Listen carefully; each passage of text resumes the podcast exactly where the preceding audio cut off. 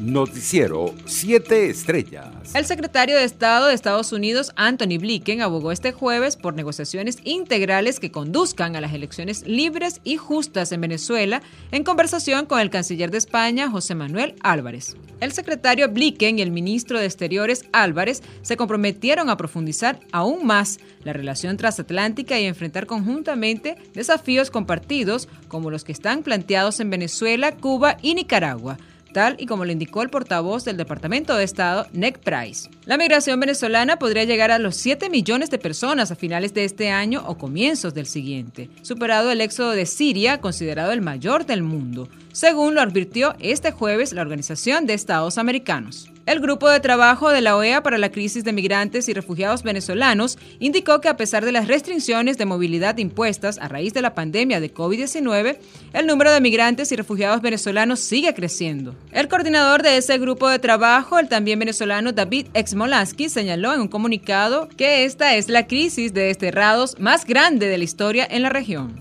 y aseguró que al día de hoy hay más de 5.6 millones de migrantes refugiados venezolanos. El gobernador del estado Zulia, Omar Prieto, advirtió este jueves que desplegará funcionarios de inteligencia en los alrededores de los centros de vacunación contra el COVID-19 de esa entidad. No voy a decir más, no se sorprenda cuando quien le toque la espalda sea un funcionario de inteligencia de este estado. Después no vayan a estar pegando gritos al cielo, dijo Prieto. 92% de los adultos mayores asistieron a la organización Convite tienen dificultad para adquirir alimentos, según informe presentado este jueves. La evaluación se realizó desde julio de 2020 hasta julio de este año y abarcó los municipios Baruta, Chacao, Sucre y Páez del estado Miranda y el municipio Libertador del Distrito Capital con atención a 1.233 personas. Internacionales. El secretario general de la Organización de Estados Americanos, Luis Almagro, dio positivo por COVID-19, tal y como lo confirmó el propio funcionario en sus redes sociales. Suspendo inmediatamente mi agenda pública y estoy siguiendo todas las recomendaciones médicas, escribió Almagro en su cuenta en Twitter y aclaró que afortunadamente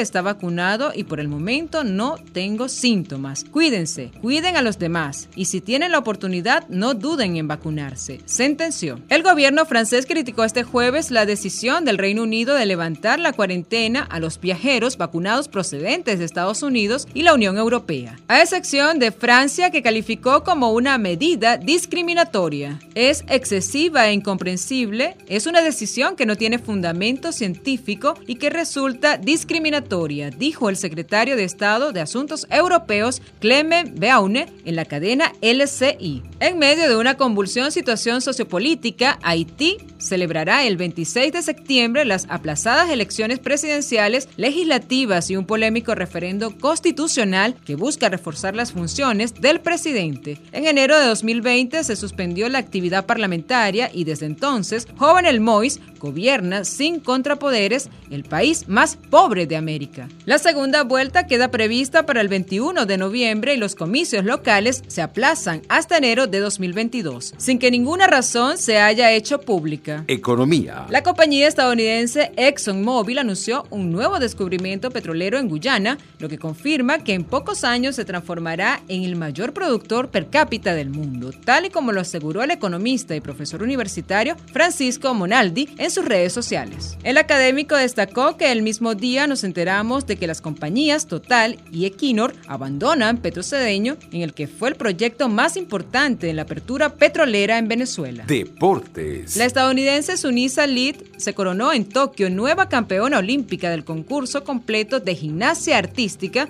135 milésimas por delante de la brasileña Rebeca Andrade, primera mujer medallista olímpica de la historia de su país y de toda Iberoamérica. Lid ganó con 57.433 puntos por 57.298 de Andrade y 57.199 de la rusa Angelina Belnikova, oro por equipos el pasado martes. Por su parte, San Marino, un país de 34.000 habitantes exclavado en Italia, se convirtió este jueves jueves en la nación con menor población del mundo en lograr una medalla olímpica, gracias a la tiradora Alexandra Perilli, bronce en la modalidad de foso olímpico. Perilli quedó tercera con 29 aciertos en la final, por detrás de los 42 de la estadounidense Kaylee Brownick, plata, y los 43 de la eslovaca Susana Rehak Estefesekovat, oro. Noticiero 7 estrellas.